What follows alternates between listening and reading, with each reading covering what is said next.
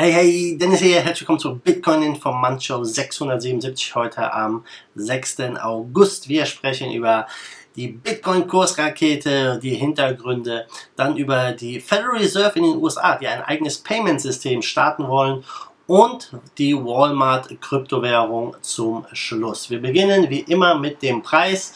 Jo, wir sind gestern von 11.5 bis auf 11.9 gelaufen, sind wieder auf 11.580 äh, 11 gefallen. Aktuell stehen wir bei 11.771. Also ja, es geht wieder Richtung Norden, es geht nach oben und äh, ja, wenn man sich den Bitcoin-Kurs mal anguckt, die letzten sieben Tage ist ein stetiges, konstantes Wachstum. Die 10.000, ja, da hatten wir lange Zeit mit geflirtet und auf einmal geht es wieder hoch.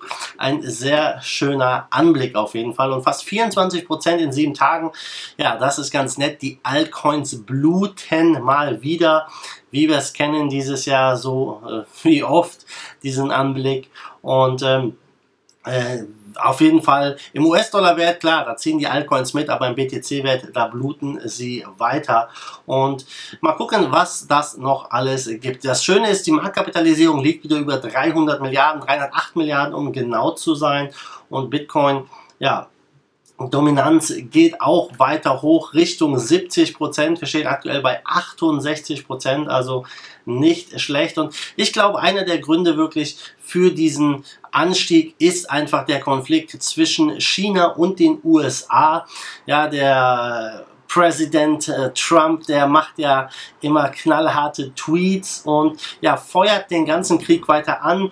Der Juan wurde jetzt ja äh, immer weiter abgewertet dadurch dass ähm, ja, der Trump den Chinesen Währungsmanipulationen äh, und unfaire Handelspraktiken vorwirft und so weiter und so fort. Und ja, es ist auf jeden Fall sehr, sehr spannend, spannend das zu beobachten. Trump sagt, hey, wir hauen 10% Tarife auf alle Importe, dann wird der Yuan um 10% abgewertet und so weiter und so fort. Also ein wirkliches Katz- und der Yuan ist jetzt auf seinem Tiefstand seit 2008.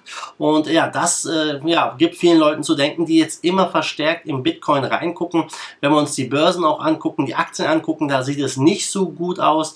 Bitcoin und Gold scheinen ja davon zu profitieren. Die steigen beide. Und äh, Max Kaiser, ich habe es gestern gesagt, er sieht sogar noch diese Woche einen Jahreshoch für 15.000 Dollar. Und immer mehr Leute erkennen wirklich ja, dass in schwierigen Zeiten, politisch, ökonomisch schwierigen Zeiten, der Bitcoin, vor allem aber auch Gold, ja, sehr interessant sein werden. Und ich glaube, dass ja, die Wirtschaftskrise sich jetzt nur verschlimmern wird in den nächsten Monaten und äh, ja, dass die Währungen weiter an Wert verlieren werden. Und ja, der Bitcoin und Kryptowährungen allgemein hier das allererste Mal die erste große Krise durchleben werden. Ob das das weiter befeuert, den Kursanstieg, das äh, bleibt abzuwarten. Ich kann es mir aber sehr gut vorstellen.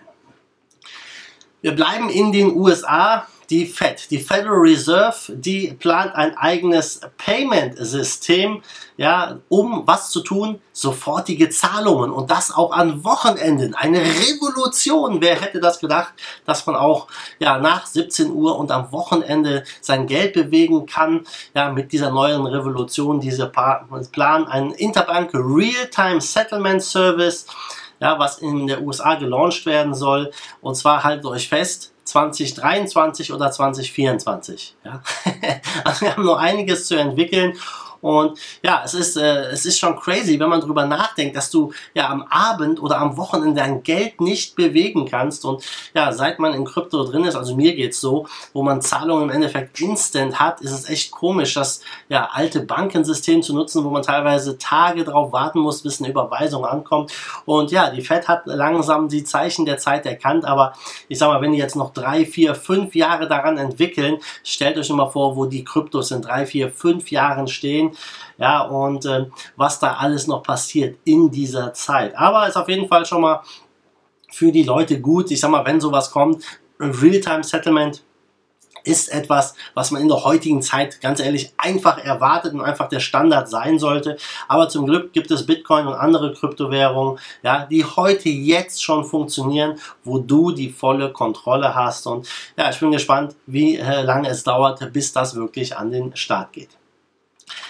Ja, ein weiteres Thema aus den USA, Walmart. Walmart äh, hat bessere Chancen, eine Kryptowährung an den Start zu bringen als Libra. So sehen das einige Experten, vor allem hier Jared Seibert, Analyst der Investmentbank Cohen. Und äh, ja, Walmart will ja seine eigene Kryptowährung an den Start bringen und die äh, erwartet nicht, dass sie so viel Widerstand bekommen wie Libra. Und das hat er in einem Interview mit Bloomberg gerichtet. Er glaubt sogar, dass sie von der Demokratischen Partei in den USA sehr viel Zuspruch bekommen, vor allem für Einkommens schwache Haushalte soll das sehr spannend sein. Aber im zweiten Schritt will Walmart nicht nur Kryptowährung anbieten und die Zahlung im Markt, sondern auch, vor allem auch Finanzdienstleistungen.